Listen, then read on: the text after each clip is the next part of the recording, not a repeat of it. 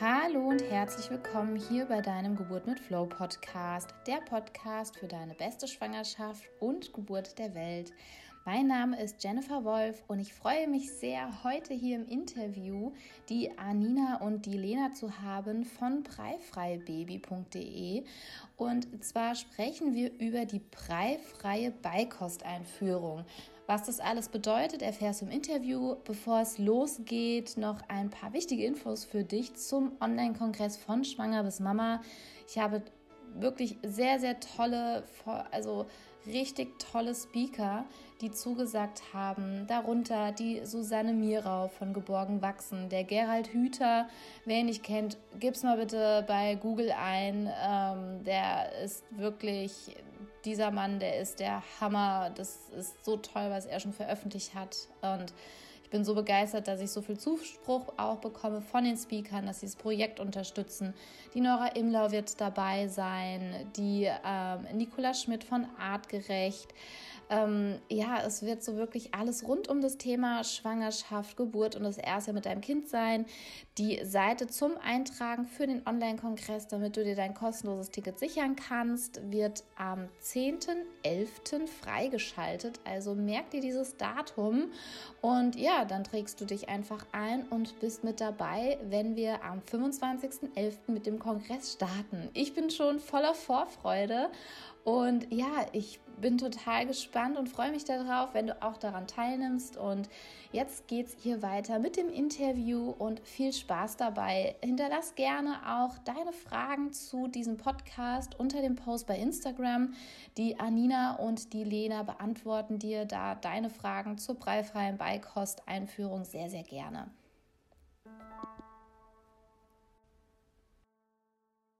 Ja, hallo erstmal hier bei einer neuen Folge Geburt mit Flow. Ich bin heute mal äh, nicht vor meinem Laptop, sondern ich bin hier äh, ja live vor Ort mit ähm, der Anina und der Lena von Breifrei Baby und ich habe mich total gefreut, äh, wie die zwei mich angeschrieben haben. Und ich habe gleich gesagt gehabt, hey wunderbar, lass uns eine Podcast Folge machen, weil mich persönlich das Thema Breifrei auch selber persönlich immer beschäftigt hat. Und ganz bald kommt auch ein Gastbeitrag bei den beiden auf dem Blog und ich sage Hallo ihr zwei. Hallo. ja, äh, Lena und Anina, ihr habt den Blog Breifrei Freie Baby ins Leben gerufen. Erstmal, wie kam es denn dazu?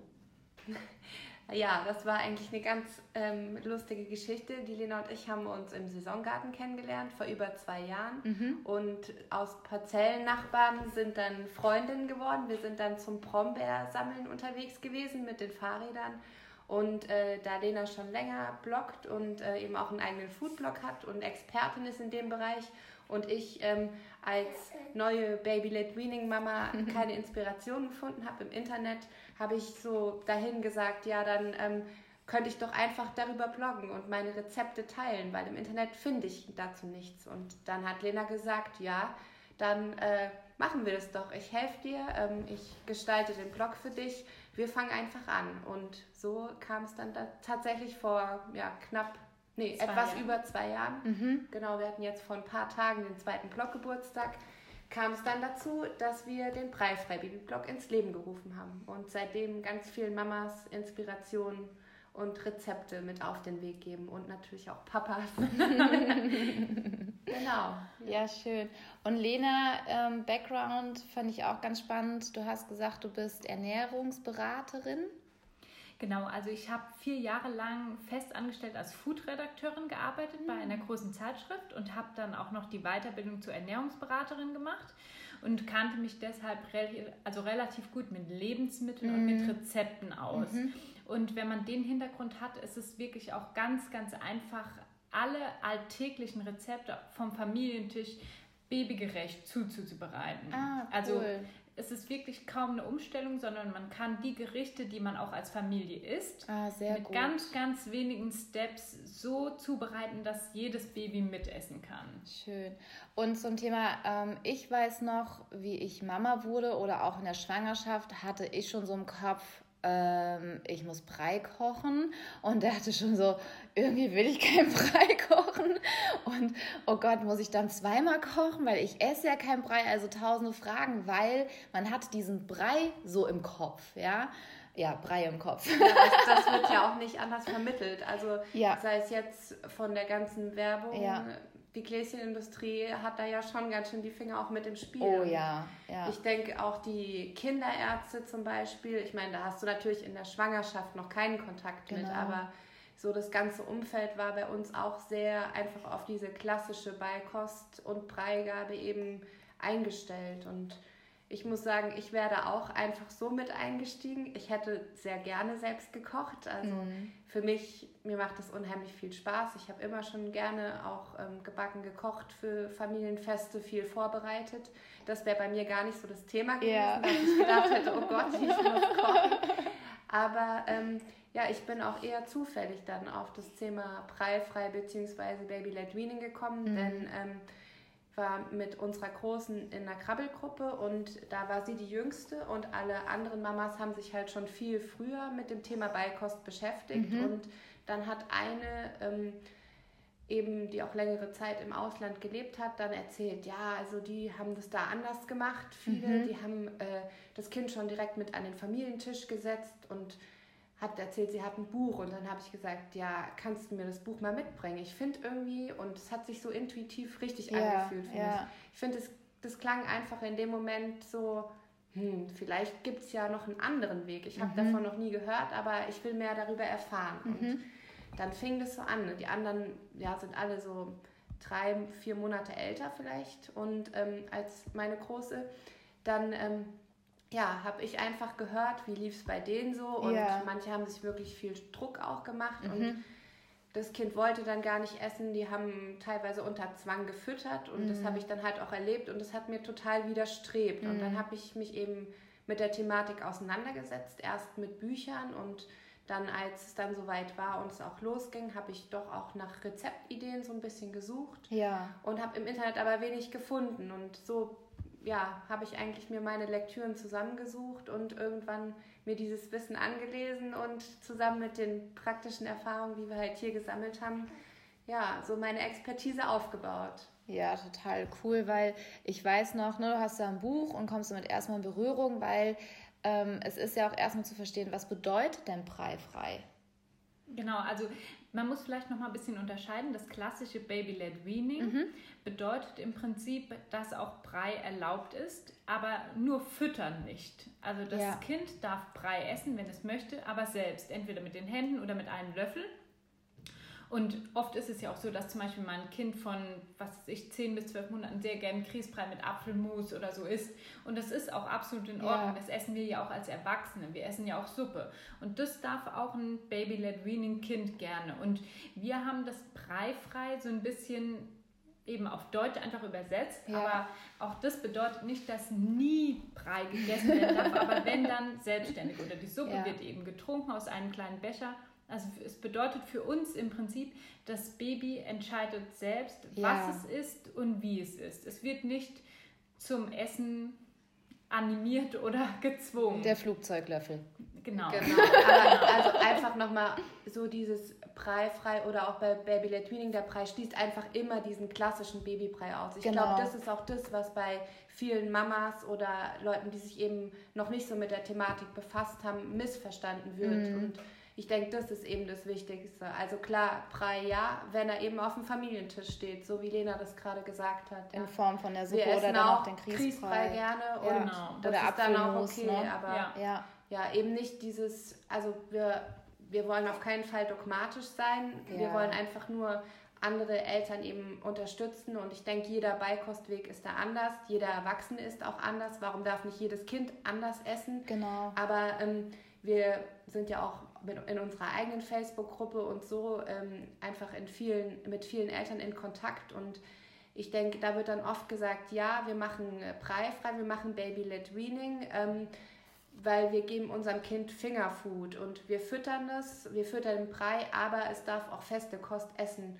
Und ich finde einfach jetzt, wenn man nur mal von der Definition spricht, ohne das jetzt schlecht zu machen, das mhm. kann jeder gerne so machen, wie es für ja. die Familie und fürs Kind ja. passt. Aber ich finde, das ist für mich halt nicht äh, Baby-led Weaning. Ja. Das ist für mich einfach dem Kind auch feste Nahrungsmittel anbieten, es an den Familientisch heranführen. Und ja. egal ob Brei oder nicht Brei, jedes Kind wird irgendwann vom Familientisch mitessen. Und also, also, der Punkt kommt so oder so und ich glaube, das sind ganz viele Eltern, die sich noch nie mit dem Thema Breifrei oder Baby-led Weaning beschäftigt haben, ähm, die bedenken nicht, dass mit etwas später als einem Jahr meistens sowieso mit fester Kost angefangen wird. Also dass zuerst lernt das Kind vom Löffel zu essen mm. und gefüttert zu werden mm. und dann mhm. später soll es lernen, selbst zu essen. Und Baby-led Weaning verlagert das einfach sozusagen direkt an den Anfang und ja. fördert von Anfang an die Fähigkeit des Kindes, selbstständig zu essen. Ich wollte gerade auch genau auf den Punkt dann auch ähm, da kommen. Es ist ja nicht nur reine Nahrungsaufnahme, sondern es ist ja wirklich, also vom, vom Hintergrund auch her, so habe ich das auch empfunden,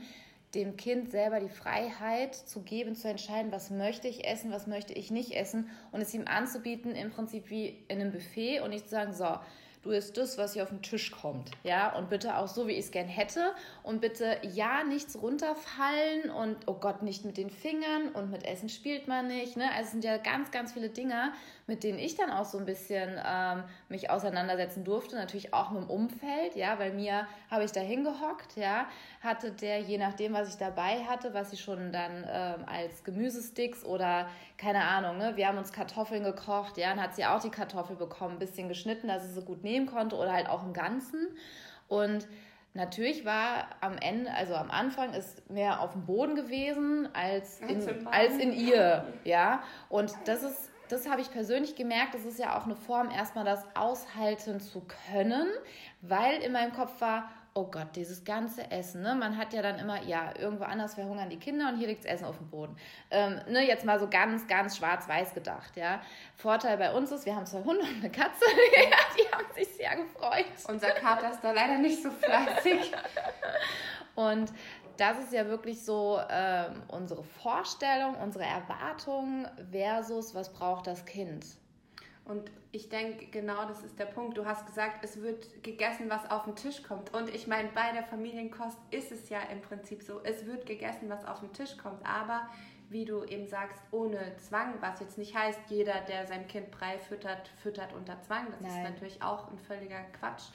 Aber so dieses, ich vertraue meinem Kind, ja. ich weiß, dass mein Kind kompetent genug ist. Und wenn man jetzt mal so daran denkt, nach der Geburt das Baby, was der Mama auf die Brust gelegt wird, was mit dem Press Crawl im Prinzip genau den Weg findet zur Nahrungsaufnahme. Ja.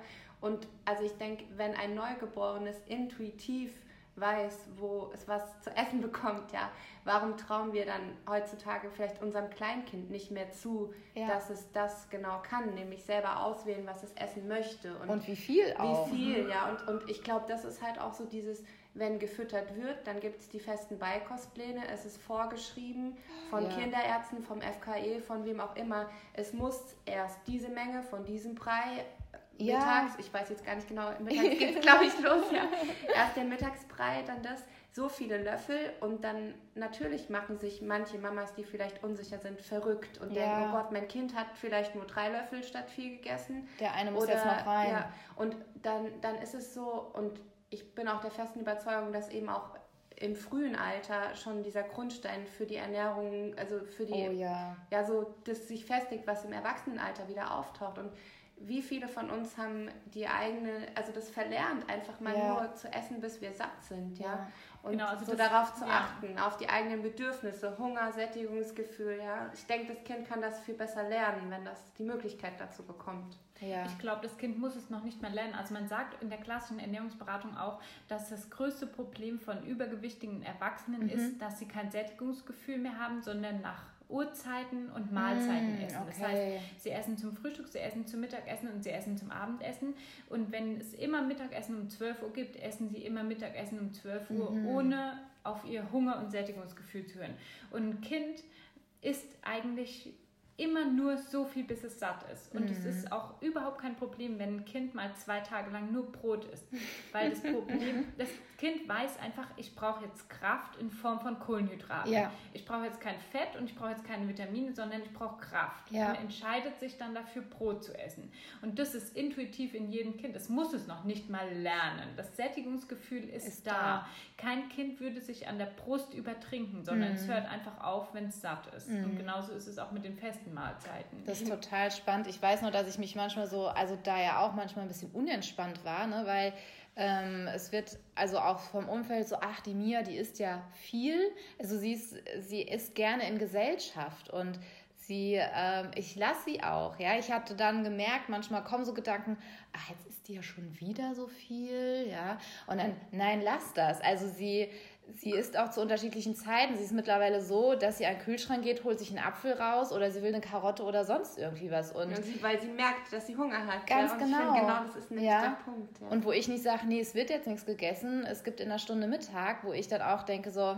Jennifer, ja, du isst doch auch, wenn du Hunger hast. Ja, Und, und auch in Gesellschaft mehr als sonst. Also so Ja. kenne ich das auch von mir. Mein Sushi, was ich mir alleine, wo ich mich so in der Schwangerschaft drauf gefreut habe, ja, habe mir Sushi bestellt. Meine liebsten Sorten war mit dem Baby allein zu Hause, weil die anderen nicht da waren. Und habe mich so darauf gefreut. Und es war einfach nicht so ein Genuss, wie zum Beispiel gestern das Sushi mit den besten Freundinnen. Das Ja. ist einfach so, ja. Ja, ja. Natürlich essen wir lieber in Gesellschaft, ja. Ja. Aber ich musste so lachen, Lena, als du das gesagt hast, mit dem, wenn das Kind mal zwei Tage Brot isst und, Mhm. und dass es keine Fette braucht, weil ähm, wenn es Fette braucht, dann ist es auch mal Würstchen mit Butter zum Beispiel. Ja.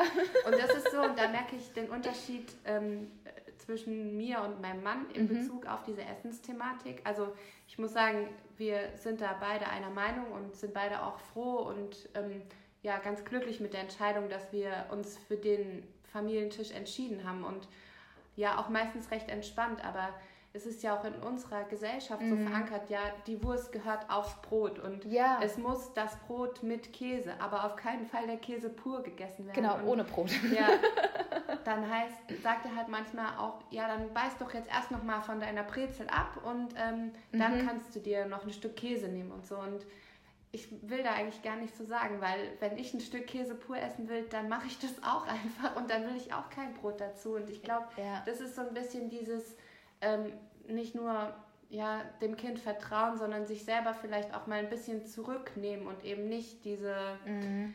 Regeln, die bei uns in der Gesellschaft sind, so aufzuzwingen, sondern Ja. so ein bisschen mehr Auch zu reflektieren, zu lassen ne? einfach. Mhm. Ja. Ja. Ich habe mich zum Beispiel, als ich damals ausgezogen bin von zu Hause, am meisten darauf gefreut, jeden Tag das essen zu können, was ich will, egal Ja. wie gesund oder ungesund. Ja. Also meine Mutter hat halt immer früher frisch gekocht, aber bei uns zu Hause gab es nie TK-Pizza oder auch nie McDonalds oder so. Und ich hatte halt danach Ja. so eine krasse Phase, wo ich alles Ungesunde gegessen habe und Ja. ausprobieren musste. Ja. Und das zeigt auch einfach, finde ich, also als Erwachsener ist man natürlich mit Kindern viel mehr so ein bisschen daran gebunden, regelmäßiger zu essen Mhm. oder regelmäßiger zu kochen. Aber ähm, nur als Erwachsener, vor allem wenn man dann alleine ist, isst Ja. man eigentlich ausschließlich, wenn man Hunger hat. Also Ja. man isst nie nach festen Essenszeiten. Und das ist für den Körper natürlich optimal, weil er sich dann genau das holt, was er was er braucht. gerade jetzt braucht. Ja, Und das ist spannend auch, was du sagst, weil ich kann mich auch noch daran erinnern, wie ich ausgezogen bin, war es auch so dieses so, oh, ich kann mal, ach, was ist heute für ein Tag? Komm, wir bestellen uns jetzt mal was. Ja, und das ist echt Genau. großartig. Ich denke, da ist halt nochmal auch der Punkt, dass es bei kleinen Kindern ja auch so ist, dass sie auch viel öfter Hunger haben. Und Ja. das merke ich auch, wenn wir zum Grillen abends, vielleicht um 18 Uhr, uns mit Freunden getroffen haben, dann haben wir Erwachsenen uns die Bäuche oft sehr vollgeschlagen und dann Ja. brauche ich nichts mehr, bis ich um 10 oder um 11 ins Bett gehe. Aber dann haben wir vielleicht bis um 9 gegessen, äh, 9 gesessen und ja eben 18 Uhr schon gegessen Mhm. oder wir kommen nach Hause und dann höre ich hier, ich habe Hunger. Und dann denke ich mir so, ja okay, ich habe jetzt keinen Hunger, aber klar, du hast natürlich einen viel kleineren Magen. Ja. Du hast dich nicht so Ja. überfuttert wie wir. Ja. Ja. du kannst natürlich noch was essen, bevor du ins Bett gehst. Und das ist ja auch das, warum ich es wichtig finde, auch den kleinen Kindern, auch die anfangen zu essen, nicht irgendwie jetzt übermäßig große. Portionen reinzuquetschen, sondern eben auch so im Hinterkopf zu behalten, der Magen ist ungefähr so groß wie die Faust bei einem, also bei einem Menschen ja. oder bei einem Kleinkind dann vor allem auch noch, wenn es noch nicht so ausgedehnt ist.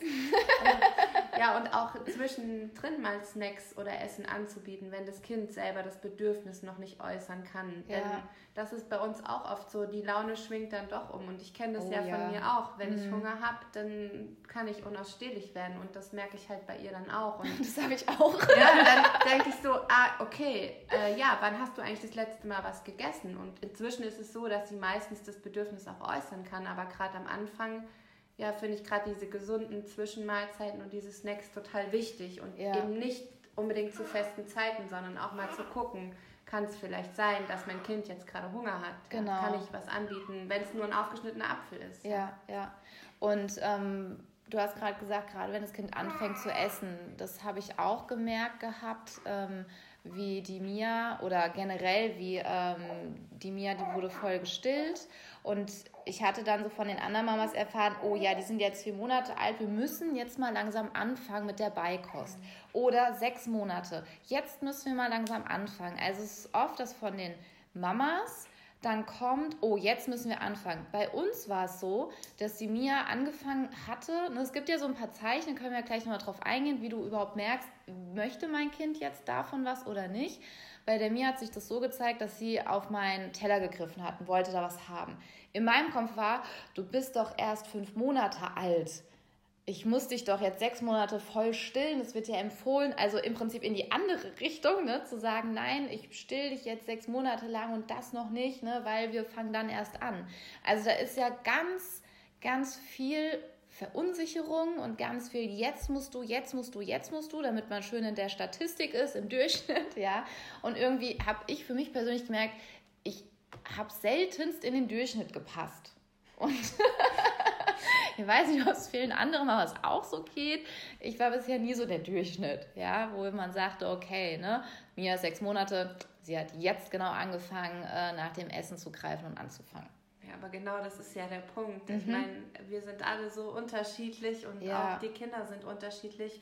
Und ich denke, da ist auch wieder so ein bisschen wie wird es von der Gesellschaft eben auch wieder einem eingeredet, dass wir sein müssen oder dass die Kinder sein müssen, wann sie anfangen müssen. Eben genau dieser ja. Durchschnitt, ja. ja. Und also ich meine, das ist wieder der Punkt. Die Kinderärzte empfehlen teilweise, ähm, oder es gibt Gläschen, da steht drauf, ab dem vierten Monat. Ja. Ja, von der Darmreife ist das Kind noch überhaupt gar nicht so weit. Und wie du schon sagst, die Empfehlung von der Weltgesundheitsorganisation, diese sechs Monate auch zu stillen, das ist auch begründet. Und ja. ich denke, da ist genau das auch eben zu schauen, ist mein Kind beikostreif, ja, erfüllt die Beikostreifezeichen. Ja. Was wäre das zum Beispiel? Ja, also eben dieses, was du gesagt hast, mhm. mit dem äh, nach dem Essen greifen, das wird fälschlicherweise manchmal auch als Beikostreifezeichen verstanden. Mhm, Denn mhm. es ist ganz normal, dass die Kinder sich ja für ihre Umgebung auch interessieren. Und ähm, ja, so als Beikostreifezeichen ähm, ist eben das aufrechte Sitzen. Oh ja. Und dann auch, dass die Hand-Mund-Koordination funktioniert und der Zungenstoßreflex eben mhm. nicht mehr da ist. Das heißt, die, das direkt dann ähm, ausspucken. Genau, der Zungenstoßreflex würde ja bedeuten, dass das Kind mit der Zunge eben den Brei oder das Essen wieder wegschiebt. Ah ja, okay, okay. Ja. Und das ist auch ganz wichtig. Die Beikostreifezeichen die sind relevant, egal ob man Brei füttert oder breifrei macht. Ja. Und das genau.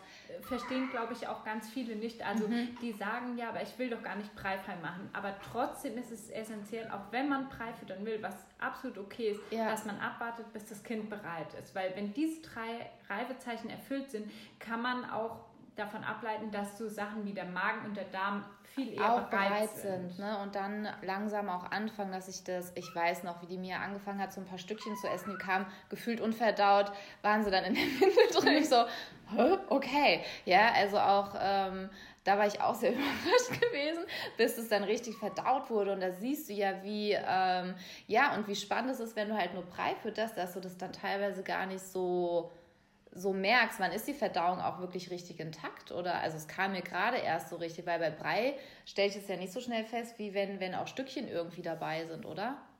Also auch wenn es jetzt um, um nicht oben rum oder unten rum geht. Ähm, kam mir gerade so als Idee, ja. Ja, ich denke, der Darm muss sich ja so oder so erstmal umstellen. Also, Von der Milch. Also um ja. die Nährstoffe aufzunehmen, muss er sich so oder so umstellen. Ja, Definitiv. Ja, ja. Aber wie eine Breiwindel aussieht, können wir tatsächlich gar nicht. nee, ich auch nicht. Das ist lustig. Also wer eine Breiwindel da mal seiner verurteilen möchte, muss da echt mal fragen. Ja, weil wir hatten sie ja auch nie. Ja, so. Ich glaube, das ist beim Brei einfach... Bitte keine Bilder schicken. Beim Brei ist es ja einfach schon ganz anders aufgespalten von den Nährstoffen. Ja, da muss ja. ja. vermutlich der Darm einfach oder der ganze Magen-Darm-Trakt weniger Verdauungsarbeit so machen, ne? leisten, ne? ja? ja? Als wenn jetzt ähm, ja, was eben erst noch anders aufgespalten, aufgespalten werden muss. Werden muss ja. ne? Das ist nämlich auch mega spannend, auch so mhm. generell für, für die Verdauung an für sich, ne? um den Magen auch darauf vorzubereiten, den Darm, ähm, das Essen verdauen zu können. Weil wenn ich alles immer in Brei bekomme, dann ist es ja, dann, dann nehme ich ja dann wird der Magen, Ganz der Darm vielleicht ein bisschen fauler, ja? Oder, ja. Naja, ne? ich denke, ein Punkt ist halt auch ähm, bei, beim Brei, ähm, der, der Löffel wird ja relativ weit, also wie soll ich das formulieren?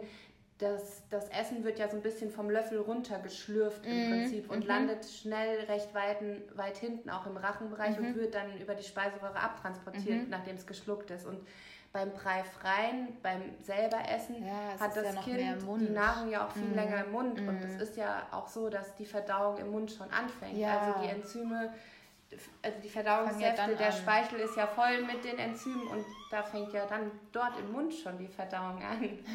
Und auch wir Erwachsene, für uns wäre es viel gesünder, länger zu kauen, um einfach ja, ja. schneller satt zu werden oder eben auch der Verdauung zu helfen. Ja, total spannend und ähm, zum Thema, was mir gerade kommt, ist, dass ich es auch ganz oft beobachtet habe, also wie du gesagt, diese, diese Reifezeichen, ne, Kind selbstständig sitzen.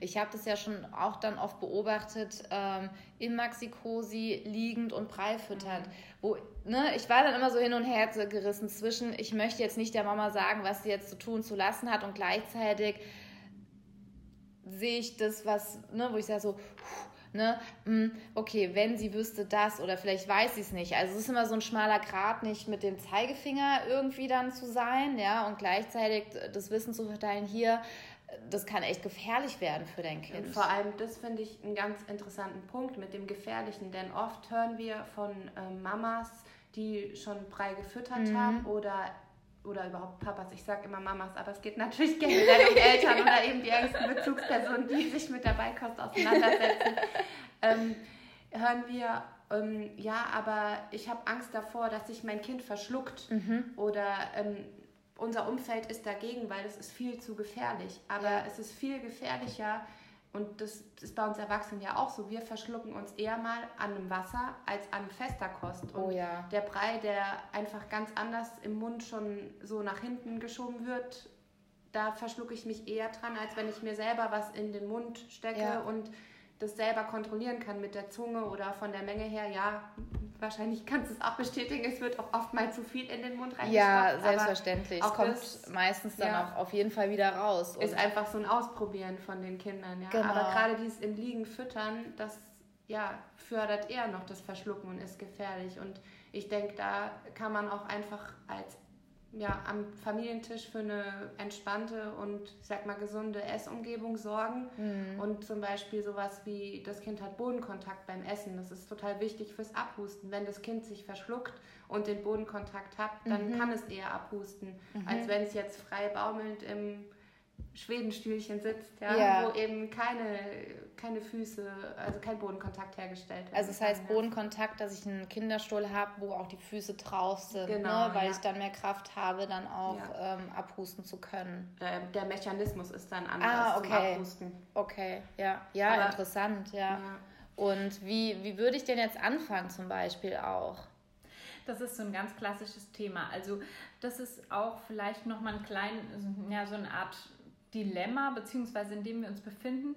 Wir kommunizieren einerseits, das Kind soll am Familientisch mitessen. Das mhm. heißt, es wird gar nicht extra für das Kind gekocht. Ah, sehr gut. Sondern im Prinzip, dass das Kind all das essen kann, was wir auch als Familie essen. Mhm. Trotzdem haben wir extra Rezepte auf unserem Blog. Und ja. das führt daher, dass wir merken, dass ganz, ganz viele Familien nicht kochen. Das mhm. heißt, die haben keinen Familientisch. Die essen auch als Erwachsene, essen zum Beispiel mittags auf ihrer Arbeit in der Kantine warm und essen abends Brot. Mhm. Und wir haben eben festgestellt in diesen zwei Jahren, in denen wir bloggen, dass sich ganz, ganz viele Mamas eine Anleitung wünschen oder konkrete mhm. Rezepte mhm. wünschen, die von Anfang an babygerecht sind, die aber ja. auch die ganze Familie essen kann. Ah, cool. Ähm, aber im Grunde genommen ist es so, dass alles, was du isst, mhm. mit kleinen Abwandlungen, also ohne Salz, ohne mhm. Alkohol natürlich, ohne scharfe Gewürze und ohne Essen in Erbsenform, an dem man sich verschlucken kann,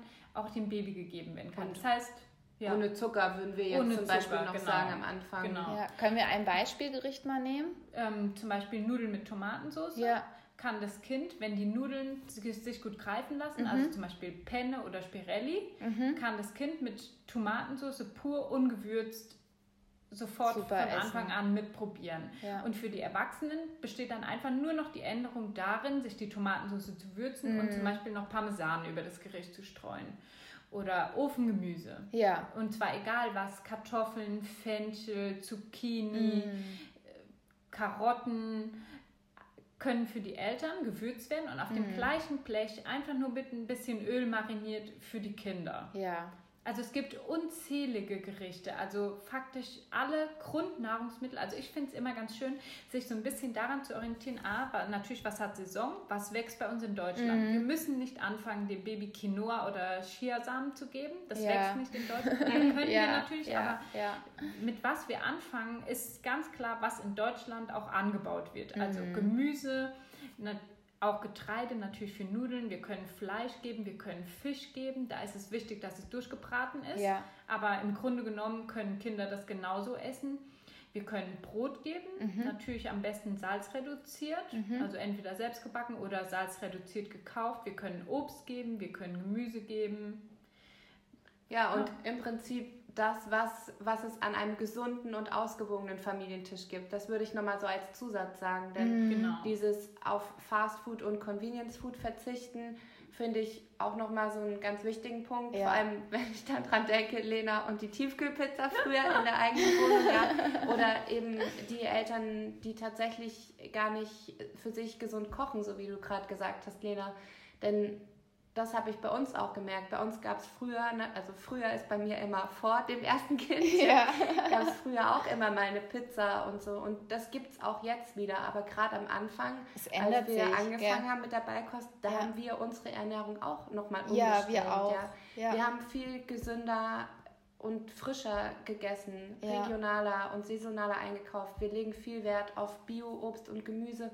Gerade beim Fleisch ist uns das total wichtig, auch die Herkunft, sage ich mal, zu kennen. Und ja, ich denke, das ist so der Punkt. Ja, das Kind kann vom Familientisch mitessen und es ist leicht, wenn du als Familie eine gesunde, ausgewogene Auswahl anbietest und ja, ja eben genau auf die Punkte, die Lena gerade gesagt hat, auch verzichten kannst oder eben dir dein scharfes Gewürz im Nachhinein nochmal drüber machst. Aber ja, da wir da halt auch die Unsicherheiten gemerkt haben, gibt mm. es mhm. bei uns auch speziell die Babyrezepte. Ja, ja auch cool. gerade wenn die Eltern halt mm. mal abends ihr scharfes Curry essen wollen und ja. keine Lust haben, vorher was abzunehmen, was ja auch mal in Ordnung ist. Genau, ja. genau.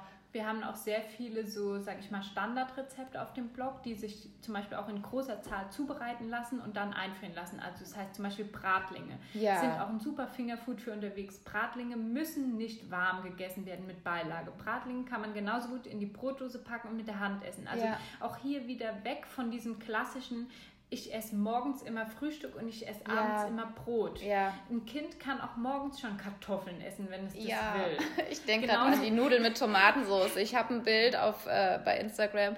Wir hatten uns so eine tolle ähm, ähm, Müsli Bowl, Frühstück Bowl gemacht, ne? Und hier so, und mir magst du auch sowas? Nein, ich mag Nudeln mit Ketchup, ne? Und das ist bei uns, ne? Wir haben Thermomix, wir machen uns den Ketchup dann oft selber, ja. Eben wegen dem Zucker, weil wir mhm. da auch sehr drauf achten. Oder nehmen halt die Fruchtsüße. Und dann hat die halt morgens ihre Nudeln äh, mit Tomatensauce gegessen. Ja, ja, ich esse auch gerne mal einen Kuchen, wenn wir ja. arbeiten zum Frühstück ja. oder ein Stück kalte Pizza. Ja, ja. Genau. Oder hier wird oft auch dann nach Eis verlangt, ja. Und ja, ja. Auch Eisrezepte gibt es bei uns sehr ah, viele. Wie cool. Und, Schön. Ähm, das, und das ist ja im Prinzip. Ist dann in Ordnung, weil das ist Mango püriert mit Joghurt. Ja, so halt einfach. gefroren, ja. Aber ja, und es genauso könnte sie ja, ja auch so ungefroren ihre Mango mit Joghurt als Frühstück essen. Also ich denke, da muss man echt nicht immer so konventionell denken. Ja, ich genau. finde es so schön, ähm, was du auch gesagt hast, dass oft dann das Kind ähm, die Motivation ist, selber mal über seine eigene Ernährung zu gucken. Das habe ich bei uns auch wirklich dann beobachtet. Also schon in der Schwangerschaft habe ich dann auch, ähm, ich habe generell eh mich schon mit Ernährung auch befasst und auch geguckt, was esse ich, was tut mir gut, was tut mir nicht gut. Und ähm, es ist auch sehr schön, dass mein Mann sehr gerne kocht. Und ich habe dadurch wieder mehr Lust auch zum Kochen bekommen, weil es mir wieder Spaß gemacht hat und äh, weil ich gesehen habe, dass es eben der Mia auch Spaß gemacht hat. Und ich gesagt so, ach, wir probieren mal das aus, ob ihr das schmeckt und haben dann so angefangen und ich beobachte das auch, dass man dann oft viel mehr auch dann nochmal drüber nachdenkt, was ich jetzt meinem Kind gebe und dann gleichzeitig zu überlegen, hm, was mache ich denn? Also es fing dann an zu sagen, wo ich auch das erste Jahr geguckt habe, sie möglichst eben ähm, wo sie noch nicht selbstständig so dahingehen kann, ähm, wo, wo eben Zucker großartig drin ist. Ne? Was ich dann auch gemacht habe, ist gleichzeitig, wenn wir auf Familienfeiern waren und da gab es den Kuchen und ich hatte für sie was anderes mit, hatte ich für mich auch was anderes mit. Weil für mich war es dann kontrovers zu sagen, nein, du isst jetzt hier äh, das Gesunde und ich hau mir hier jetzt die drei Stücken Kuchen rein, ja, nur du darfst davon jetzt nichts haben, dass ich da dann halt auch geguckt habe oder habe halt was mitgebracht für alle, ja, und gleichzeitig, wenn ich gesehen habe, wie es dann anfing, sie will das probieren, habe ich es ihr dann auch nicht vorenthalten. Und ich glaube, was mich am Anfang so das größte Thema war, war Aufwand, Zeit, Arbeit. Und das, wie, wie ihr es jetzt gesagt habt mit den Rezepten, ähm, nimmt einem das ja das total, weil es ähm, nicht nochmal extra Aufwand ist, nicht nochmal extra was Spezielles jetzt einkaufen für das Kind und doppelt so viel Arbeit, weil das war so vorher meins, ne, wo ich gedacht habe, so, jetzt muss ich ja zweimal, ich mache es ja eh schon nicht so gerne und jetzt zweimal und oh Gott, da muss ich der Brei füttern. Und das denke ich, ähm, ist mit eurem Blog total schön, die Möglichkeit zu haben, zu sagen, es ist nicht mehr Aufwand. Ja, ja. es kann einfach ganz einfach und entspannt sein. Und ich ja. denke, jeder kann das wirklich auch mit wenigen Umstellungen erreichen, dass es ein gesunder Familientisch ist. Und ja. es muss nicht perfekt sein. Ich finde es auch ganz wichtig, einfach den Eltern zu sagen, dass es gut genug ist. Ja, Überlegt mal, was, was esst ihr zu Hause, ja? Es ist gut genug und euer Kind kann sicher davon was mitessen. Ihr müsst nicht, wenn ihr euch da, dafür, nicht entscheidet, nur noch Bio-Lebensmittel kaufen. Ja, es ist ja. auch okay, eine Nektarine nicht in Bio zu geben? Achtet einfach darauf, ja, ausgewogen und gesund, aber es muss nicht perfekt sein. Ja, das ist schön, dass du es sagst, weil wir machen uns ja, also ich spreche da auf jeden Fall aus eigener Erfahrung, habe ich mir oft viel zu viel Druck gemacht. Ne? Das kann ich jetzt meinem Kind nicht geben oder oh je, jetzt mache ich nochmal extra was, damit sie, damit da auch was Gesundes ist, weil sie und ne, rohes Ei, ja, und oh Gott, da, da ne, oh Gott, kein Zucker, kein das. Also man macht sich ja manchmal selber so ein bisschen dann auch verrückt, ja. Also ich denke, das brauchst dann auch so ein bisschen diese Entspannung auch wieder reinzubringen, ja. Und gleichzeitig das Gefühl zu haben, okay, ich fühle mich damit wohl und es macht mir Spaß, ja. Das ist ein Punkt, glaube ich, der sehr, sehr viele Mütter, die vor allem in unseren Gruppen sind und uns kontaktieren, beschäftigt. Also wir kriegen auch ganz viele Rückfragen. Äh, darf mein Kind es denn schon essen? Da ist ja. Ei drin, da ja. sind jetzt so und so viele Milchprodukte drin. Mhm. Also es mhm. gibt so viele Vorgaben, zum Beispiel, dass man nicht mehr als 200 Milliliter Milchprodukte pro Woche mhm. geben soll. Und ich finde, ganz, ganz wichtig ist dabei immer zu beachten, wie viel von der Mahlzeit isst dein Kind? Ja. Wie viel müsste es essen, dass es überhaupt auf die 200 Milliliter kommt? Also weg von diesem ganz klassischen Denken, ich muss jetzt alles überprüfen, weil mhm. A, das Kind isst am Anfang total wenig, B, immer die Menge macht das Gift. Kein Baby wird an einem Stück Kuchen, also ein, einer Gabel Kuchen, ja. einen Nachteil bekommen oder ja. auch ganz oft kriegen wir die Frage, was soll das Kind im Restaurant essen? Man kann auch dort Nudeln ohne Soße oder ja. Gemüse ohne Salz bestellen. Ja. Und selbst wenn, das kein Kind wird an irgendetwas einen sofortigen Nachteil erahnen. Das, ja. Die Entspannung über das Thema ist manchmal das Wichtige. Und zum Beispiel, wenn wir ein Waffelrezept veröffentlichen mit zwei Eiern, dann sind es acht Waffeln. Und das Kind wird von einer Waffel vielleicht ein Viertel essen. Mm. Das heißt, es hat ein Sechzehntel Ei gegessen. Mm. Und selbst wenn es jeden Morgen von dieser Waffel isst, ja. hat es vielleicht über sieben Tage ein Ei konsumiert. Ja. Also ja, ja. da ist die Angst, was falsch zu machen, riesengroß. Viel, ja. Und das sind auch so die häufigsten Fragen, die, die aber meist meiner Meinung nach schon so ein bisschen mit logischem Nachdenken eigentlich ja, oder genau, schließen genau, sind. Ne? Genau. Und da merkst du dann oft diese heftige Verunsicherung, die unter den Mamas ist, die suggeriert wird, sei es wirklich von Kinderärzten, die vielleicht sich nicht so sehr in der Thematik weiter ähm, bilden oder auch diese 360-Grad-Blick auch mal zulassen. Ja, so, das haben wir schon immer so gemacht, gibt es ja auch.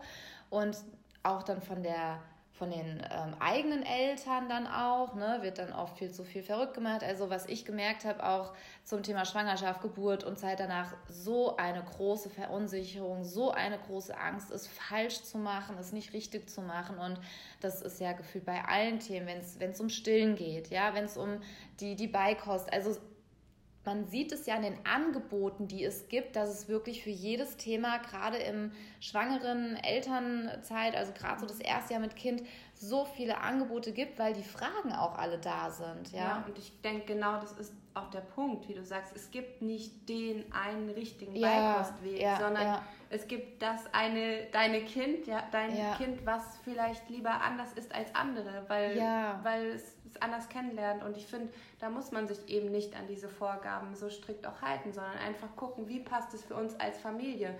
Wenn ich vielleicht unentspannt bin, ähm, weil ich zu große Angst habe, von der ich mich nicht frei machen kann, dass mein Kind sich verschluckt, dann ist vielleicht der Familientisch erstmal nicht das Richtige genau. für mich. Ja? ja. Auch wenn es für mein Kind vielleicht der entspanntere Weg wäre. Aber ja. wenn ich als Eltern nicht entspannen kann und ja. das auf mein Kind übertrage, dann ist es dann für uns nicht der richtige Weg. Eher. Das ist ja so spannend. Weil, also ne? ich denke, da einfach zu gucken, wie passt es für uns als Familie, welchen Weg will mein Kind da auch gehen und da eben nichts aufzuzwingen und auch entspannt zu bleiben. Ich denke, das ja. ist wirklich so der Hauptfaktor. Und auch mhm. dann noch entspannt zu bleiben, wenn der Brokkoli in den mikroskopischsten Teilen überall liegt. Am Kind, in den Haaren, auf dem überall Boden und so genau. liegt. Ja. Also was, und auch da haben wir Tipps, wie man Abhilfe schafft. Ich wollte gerade sagen, äh, ihr habt mit Sicherheit da mega viele Tipps und ich wäre so, also ich wäre wirklich dankbar gewesen äh, vor drei Jahren, weil das ist so herausfordernd, sich das alles selber erarbeiten zu müssen. Und es ist so schön, wenn jemand die ganzen Erfahrungen hat und sie auch teilt, wie jetzt bei eurem Blog. Das ist großartig. Meine Idee war dann so eine, so eine Wachstischdecke unter sie auszulegen, ja. Das ist schon mal eine sehr gute ja. Um es dann halt mir einfacher auch zu machen und nicht zu sehen, ne, Teppich unterm Tisch kam eh sofort weg. weil ähm, das war dann auch so dieses Thema. Und da gibt es so ein paar Hacks und ein paar Tricks, mit denen man sich das Leben halt dann auch einfacher machen kann und es nicht so ein Stress ausartet. Ja, ja oder einfach mal wegzukommen, da spreche ich sehr von mir, mhm. vom den eigenen Perfektionismus mal ein bisschen sein zu lassen. Ja, ja. Und ja, ja. vielleicht ist es dann halt mal noch eine Stunde nach dem Essen noch dreckig unterm Tisch, ja. ja dann bleibt genau, halt, bleiben genau. halt die genau. Krümel noch bis nach dem Abendessen liegen ja, und ja. dann kann ich es immer noch sauber machen. Ja. Und da einfach auch nicht so zu denken, oh Gott, jetzt fällt gleich was runter, sondern einfach das Kind machen zu lassen. Und ja. gut, bei dir sind es die Hunde, die da genau, vielleicht so ein bisschen mithelfen. Ja. Weil mir muss halt dann der Staubsauger oder der, der Wischer mal ran. Genau. Aber ja, einfach da auch mal zu lassen. Ja, das ist schön, dass du es sagst und nicht das. Ähm, also ich bin auch sehr geprägt davon, ähm, dass man gefühlt ständig am offenen Herzen im Prinzip operieren kann. ja, also sehr sauber, sehr rein. Und da merke ich auch, und das war auch so dieses Thema mit dem Essen, wie es dann anfing. Ich habe am Anfang alles gesehen, so plupp, runtergefallen.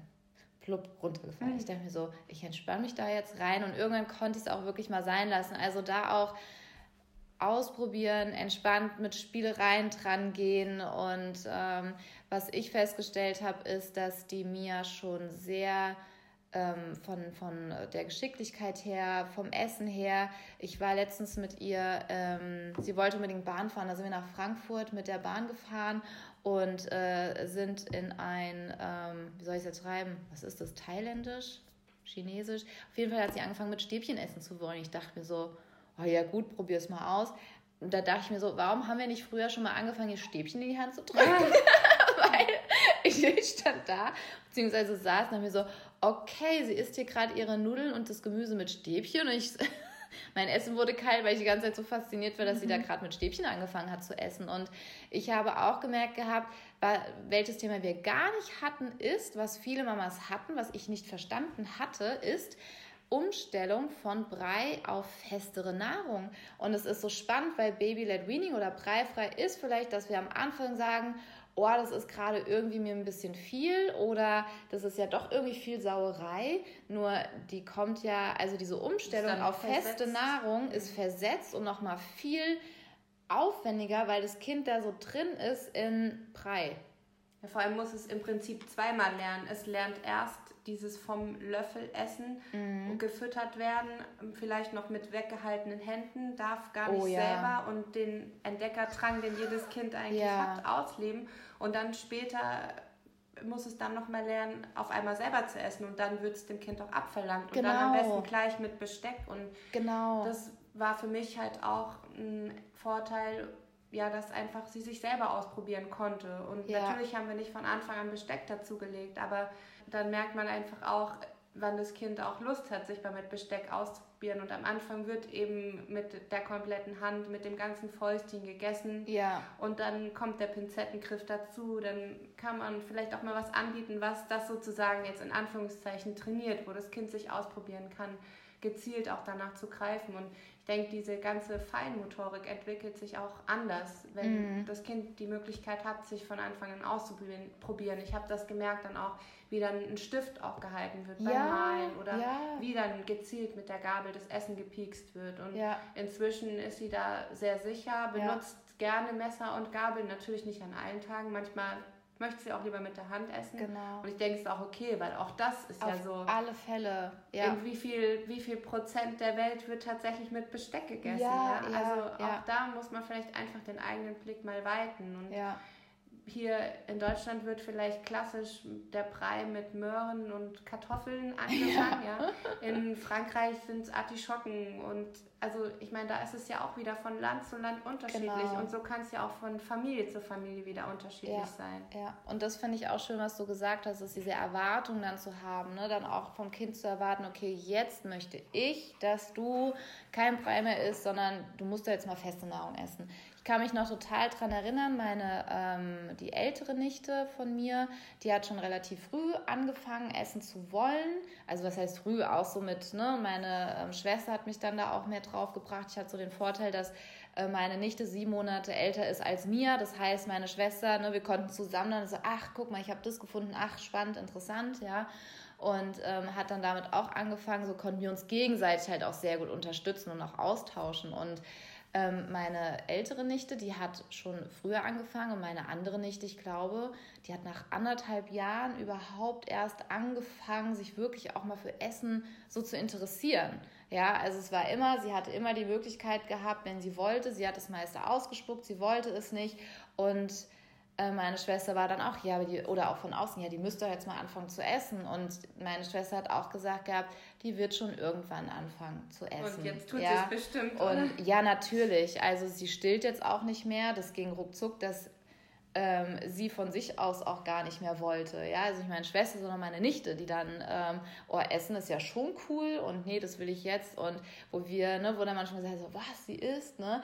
Oh, dann auch sagt, jedes Kind brauchst du seine Zeit. Und es ist so wichtig, dass wir als Eltern uns den Druck so rausnehmen und so diesen Erwartungen auch rausnehmen. Und uns fällt es ja, also mir persönlich fällt es auch noch manchmal schwer, nicht zu vergleichen. Das ist ja so diese Herausforderung, wo ich mich öfters mal erwische, nicht zu vergleichen, ja, oder zu gucken, ach, das Kind macht ja schon das, also Moment, ja, wieder zurückspulen und jedem Kind so sein, seinen Weg und sein Tempo auch selber zu lassen.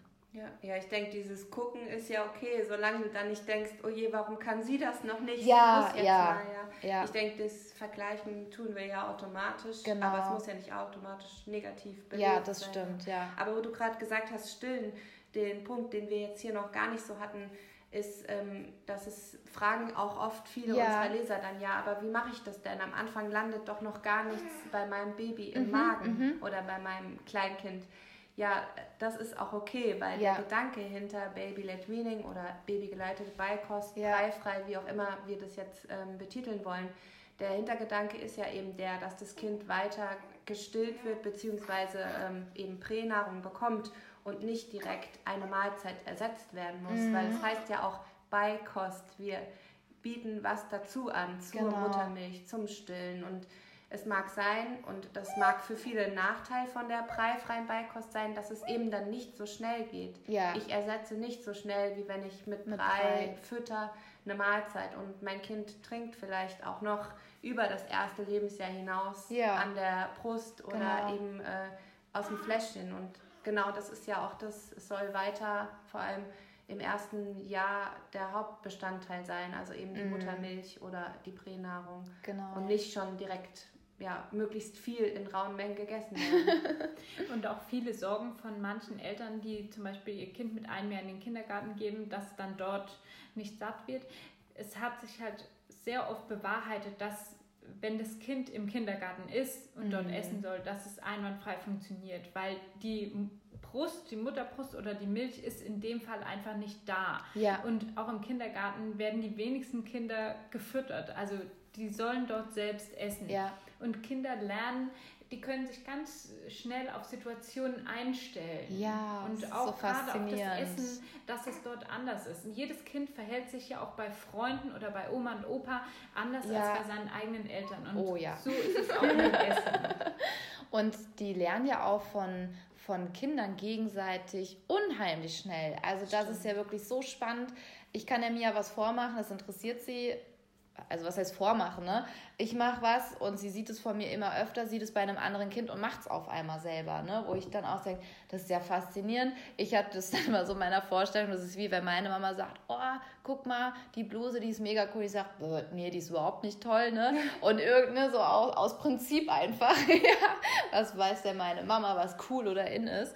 Und dann die nächste Freundin sagt, boah, das ist ja eine tolle Bluse. Oder Oberteil sagt so, ja, gell? so war das dann so für meine Vorstellung. Ja, Mama ist eh uncool, ja. Und was sie sagt, ich weiß nicht, ja. Was ich gerne noch sagen wollte, als du das Thema Zeit angesprochen hast, mhm.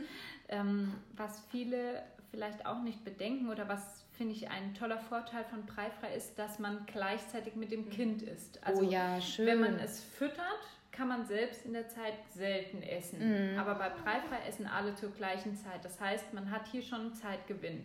Und auch das mit dem, der Zeitgewinn ist für mich auch da, wenn man bei Breifrei selbst kocht, weil und das ist ein Tipp für alle Mütter, den ich sehr, sehr wertvoll finde. Man kann ganz viele unserer Rezepte, also jetzt unsere oder auch andere ja. Rezepte, zum Beispiel gerade für Frühstück oder für Snacks zwischendurch, vorbereiten mm, und einfrieren. Man kann jederzeit Bratlinge, Waffeln, Brötchen, Pfannkuchen einfach aus dem Tiefkühler nehmen, entweder in der Mikrowelle oder so auftauen und mitnehmen. Ja. Also die Zeit bezieht sich ja nur darauf, dass du zum Beispiel auch sonntags oder samstags, wenn dein Mann auch da ist oder jemand anders auf das Kind mal aufpassen könnte, einfach sagst, ich mache jetzt zwei Stunden in der Küche, mhm. für eine ganze Woche bereite ich das Essen ja, vor. Ja, großartig, ja. Und so hast du eine enorme Zeitersparnis. Und ja. das ist einfach natürlich eine Umstellung und auch ein Üben, aber mhm. das kann das man sich, sich auch gönnen, sich ja. selbst einfach die Zeit zu nehmen, ich koche das jetzt und habe unter der Woche nicht mehr so den Stress, ja. sondern nehme lieber die fertigen Waffeln, die ich schon gemacht habe, zum Beispiel Möhrenwaffeln,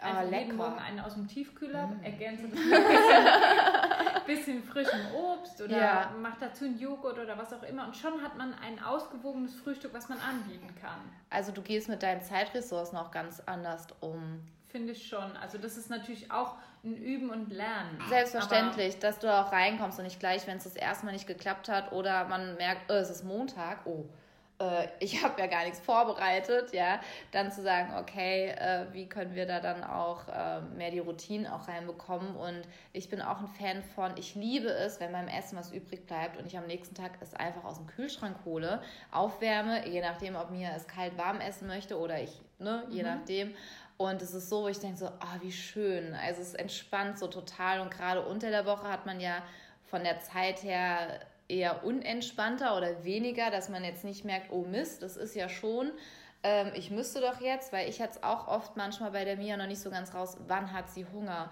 Und manchmal ging es von jetzt auf gleich und da mhm. war ich froh, dass ich vorbereitet war, weil mhm. das ähm, kenne ich auch von mir, wenn ich Hunger habe, ähm, dann mhm. und es mhm. ist noch irgendwas, dann bin ich, also Essen und Schlafen ist für mich essentiell. Ja, absolut. ja. und dann geht es mir gut und dann habe ich auch so meine Base für den Tag, ja, weil mhm. das setzt mich sonst mega unter Druck, mega unter Stress. Und wenn ich dann nichts gegessen habe, merke, oh je, irgendwie bin ich mit meiner Zeit heute gar nicht hingekommen und ich habe jetzt nicht was, was ich mir einfach aufwärmen kann, setzt mich mega unter Druck und äh, wo ich dann eher sage, nee, ich esse jetzt mal nichts, ich mache das schnell und dann merke ich total, dass ich mega an meine Ressourcen dann halt eben komme, ja. Das stimmt, das ist schön. Und auch da, also wir haben auch immer einen kleinen Vorrat, auf den wir zurückgreifen, wenn es eben mal schnell gehen muss oder doch mal ein Termin länger gedauert hat oder ja. ich einfach mal keine Lust habe zu kochen. Genau, ja. genau. Aber auch da denke ich, ähm, klar ist es total schön, als Mama stressfrei Essen vorzubereiten, aber genauso schön finde ich es auch an manchen Tagen, wenn ich so noch ein hohes Energielevel habe, dann eben gemeinsam auch in der Küche vorzubereiten ja. und auch die Kinder mit einzubeziehen. Ja, weil ja zum einen, also bei uns fängt es schon so an, Lena nimmt die Große dann immer mit in den Saisongarten. Dort Ach, lernt sie kennen, wie, wie wächst hier überhaupt das, was ich esse, erntet die Tomaten, Ach, schlägt toll. sich den Bauch mit Physalis voll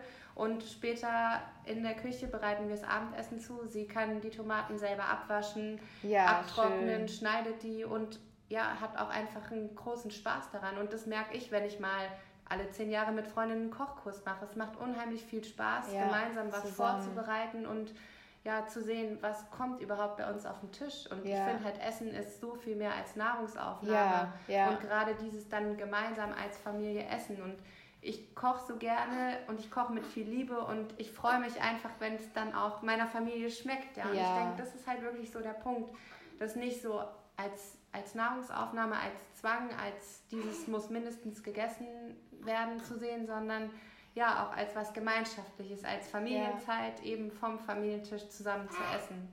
Voll schön. Das ist auch so ein Punkt, denke ich, der für auch etwas ältere Kinder eine Rolle spielt. Also oft hört man ja, dass die Kinder keine Lust haben, das eine oder andere Lebensmittel zu mm, probieren. Mm. Da ist auch immer ein ganz toller Trick oder Tipp, die beim Kochen mit einzubeziehen. Ja, Weil jedes cool. Kind will das, was es selbst gekocht hat, viel lieber essen.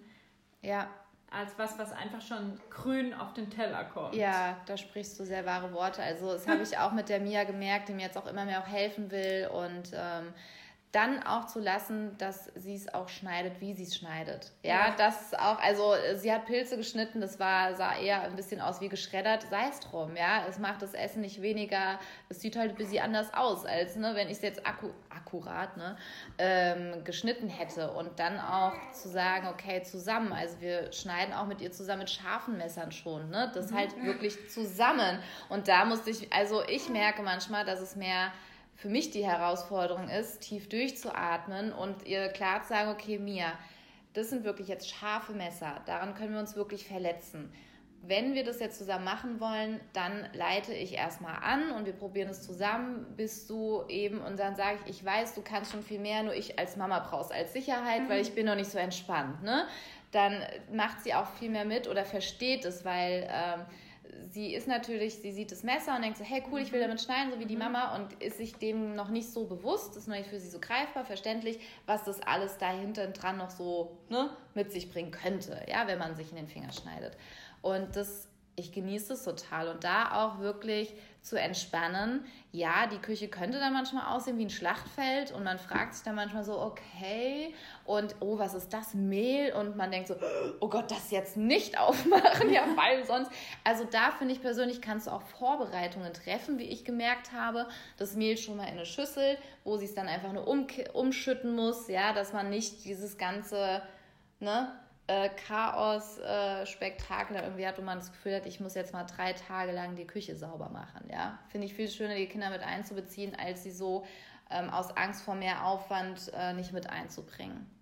Weil es lohnt sich. Also irgendwann wird die das Essen kochen, sehe ich ja, jetzt schon. Da habe ich halt auch total viele Erinnerungen an meine Kindheit, weil meine Oma und auch meine Mama, wir durften immer in der Küche mit. Ja. ja und wie toll war es danach, den Plätzchenteig noch äh, aus der Schüssel ja. rauszulecken oder ja, die, ja, die Sahneschläger abzuschlabbern, ja. Und das merke ich halt jetzt auch und das macht einfach unheimlich viel Spaß. Und ich muss auch jeden Tag aufs Neue wieder lernen, egal ob es jetzt in Bezug auf Essen und Essenszubereitung ist oder so, andere Situationen einfach zu entspannen und ja. nochmal einen Gang zurückzuschalten, meinen eigenen Perfektionismus mhm. oder die, mhm.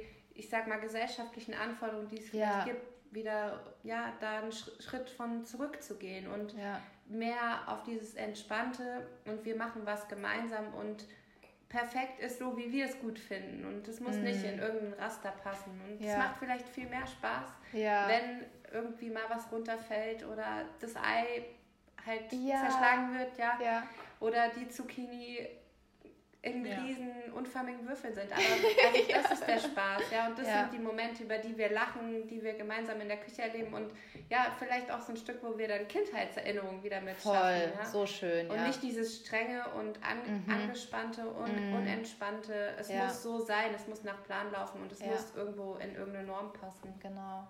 Voll schön. Aber was eben auch genauso wichtig ist, ist, dass bei uns wie bei jedem anderen auch mhm. Tage gibt, an absolut. denen es ja, schön, dass du es ansprichst. was selbst ja. zu kochen, ja. vorzubereiten, die Geduld zu bewahren etc. Und ja. dann darf jeder auch gerne einen TK-Pizza essen und seinem Kind einfach genau. belegtes Brot mit was auch immer geben. Ja, also, es sind die Routinen und die genau, Regelmäßigkeit. Genau, genau. Ja. also es ist keiner hier nur eine perfekte Mama, wenn er genau. jeden Tag selbst um ausgewogen und gesund kocht. Da wäre ich direkt raus. Also, ich auch, das machen wir nicht und das wollen wir auch nicht vermitteln. Wir ja. wollen einfach auch mit unserem Blog oder mit den Rezepten einfach denjenigen, die auf der Suche danach sind, ja. weiterzuhelfen. Also versuchen weiterzuhelfen, aber das bedeutet keineswegs, dass das jeden Tag ja. genauso durchgezogen werden muss. Das ist so wertvoll, dass du sagst und also, ansprichst, ja da soll sich jeder, der denkt, ich möchte jetzt einfach mal frische Brötchen backen, ich habe jetzt die Zeit, der ja. sucht sich das Rezept und wer die Zeit dazu nicht hat, kauft einfach ein Brot beim Bäcker. Ganz das ist genau. voll und ganz in Ordnung. Ja, das ist so wertvoll, dass du es ansprichst. Ich vergesse es immer oft, das nochmal anzusprechen, weil es für mich mittlerweile schon fast... Ähm, ja, für mich, ich will nicht sagen selbstverständlich, nur ich immer mehr dazu finde zu sagen, ähm, es ist in Ordnung. Ja, auch, ähm, ne? Und es geht dann, was ich finde wichtig ist, um die Regelmäßigkeit, um die Routine. Ja, es ist nichts Verwerfliches oder sonst was, wenn ich morgens mal aufstehe, mir scheint jetzt nicht die Sonne aus dem Allerwertesten. Ähm, mir dann nicht noch den Druck zu machen, aber ich muss doch jetzt. Erst dann bin ich eine gute Mutter. Erst dann habe ich mein Kind wirklich gut versorgt. Ja, weil ich glaube, da ich hatte gerade das erste Jahr so krass hohe Erwartungen an mich mhm. als Mama, was für mich eine gute Mutter ausmacht, ja. Und ähm, das ist wirklich schön, wenn man so anfängt, so das so ein bisschen ja spielerisch auch anzufangen, sagen, okay, was passiert denn jetzt? Also ich meine, ähm, ja, wenn ich jetzt eben, wenn sie eben jetzt nicht die frisch gebackenen Brötchen hat, ja, ja sondern mit sich selber nicht so streng zu sein. Genau. Ich denke, das ist so der Hauptpunkt. Genau, dabei. ja, weil es so kein schöner Ausflug sein, zu sagen, hey, komm, wir gehen jetzt morgens äh, zusammen zum Bäcker und holen uns die Brötchen. Ja, also das dann auch wieder die Entspannung reinzubringen. Deswegen danke, dass du es angesprochen hast. Ja, ihr zwei, gefühlt ist es rund oder? ja, also ich glaube, es gibt natürlich, wir können wahrscheinlich noch Stunden darüber Ja, auf alle Fälle, ja. auf alle Fälle. Und ich, äh, ich wollte nochmal sagen, wir, wir bieten halt eben diese Hilfestellung an und ja. wir wissen, dass es aber auch tatsächlich individuell mal Probleme geben kann und auch da helfen wir natürlich gerne ja. weiter und wir kommen auch durch unsere Leser und die Leserfragen immer wieder zu neuen Blogbeiträgen Beiträgen oder Themen, die wir eben äh, bearbeiten. Also wenn da jetzt Fragen sein sollten, dafür sind wir gerne auch da, da ja. weiterzuhelfen und auch individuell mal zu schauen, wenn es Probleme gibt und es vielleicht nicht so funktioniert am Familientisch, ja, da eben auch mal beratend zur Seite zu stehen. Voll schön. Also ich kann den Blog von den beiden wirklich, wirklich empfehlen. Ich fand also auch die verschiedenen Themen, auch zum Wochenbett auch, also das ist wirklich ähm, ja, ihr habt hier am Tisch oder ich habe hier am Tisch, ihr auf den Ohren, wirklich zwei Expertinnen, die ähm, ja aus eigener Erfahrung auch sprechen, aus der ähm, gelernten Erfahrung auch, also auch wirklich dieses, dieses ernährungsspezifische spezifische Know-how mit sich bringt und das eben auf eine ganz entspannte Art und Weise auch euch vermitteln. Und ich wäre echt dankbar gewesen, wenn ich, also ich hatte wie es bei uns so anfing, äh, ich hätte euren Blog echt, äh, ja, sehr gut, ach, und da ist es, weil ich weiß nicht, ich habe vorhin schon gesagt, wie viele Bücher ich einfach habe. Und äh, du hast nicht innerhalb von einem Tag mal ein Buch gelesen, hast du die Quintessenz für dich raus, ja, weil was ihr damit bietet, ist ein megamäßiges Zeitersparnis, ja, ihr habt schon ausprobiert, ihr kennt es, ihr kennt viele Fragen. Und du musst nicht alleine ähm, auf die Suche gehen nach deinen Antworten, ja, gerade wenn man sie im Umfeld nicht so hat oder viele verschiedene Meinungen, ja, und nochmal um nachzufragen und Deswegen vielen, vielen lieben Dank auch an eure Arbeit, an ähm, das, was ihr auch macht und erschaffen habt mit eurem Blog. Und ich stelle alle Links ähm, auch in die Shownotes mit rein, dass ihr ähm, die Anina und die Lena auf jeden Fall findet. Und Facebook-Gruppe habt ihr auch gesagt, habt ihr auch, da stelle ich es rein. Ich denke, das ist auch so zum Austauschen haben wahrscheinlich gedacht. Und das ist so hilfreich, also wirklich, das ist so hilfreich und vor allem jemanden zu haben, der eben nicht dogmatisch ist, ja, der nicht sagt, oh, Moment, du hast Brei gefüttert, okay, du bist raus. Ja, gerade ja. das hatten wir jetzt gerade letztens. Aber vielen Dank für dein Feedback, das freut uns sehr, denn genau das ist ja auch das, was wir eben mit dem Blog weitergeben wollen. Das ja. war der Gedanke, das zu starten, eben diese Hilfestellung zu bieten, die Inspiration und die Ideen und eben auch die Erfahrungen weiterzugeben. Und da sind es auch nicht nur unsere Beikosterfahrungen, sondern auch eben von anderen Eltern, die da ja. berichten. Und da freuen wir uns natürlich auch, wenn du da vielleicht nochmal Lust hast, Mias Beikostweg mit uns ja, und unseren Lesern zu teilen. Denn ich denke, genau diese Kategorie zeigt eben auch auf, wie unterschiedlich es sein ja. kann. Ja. Sehr gerne. Also vielen Dank, dass wir heute euch. mit dir sprechen dürfen, Jennifer. Ich danke euch beiden. Du Liebe, ich danke dir wieder hier fürs Reinhören und Zuhören. Ich habe dieses Interview mit der Anina und der Lena sehr, sehr genießen dürfen. Und die beiden werden auch am Online-Kongress teilnehmen mit einem Interview, ähm, in dem sie nochmal ganz genau erklären, wie du startest, was du alles brauchst. Und ja, sei dabei und ich wünsche dir noch einen wunderbaren Tag. Deine Jennifer von Geburt mit Flow.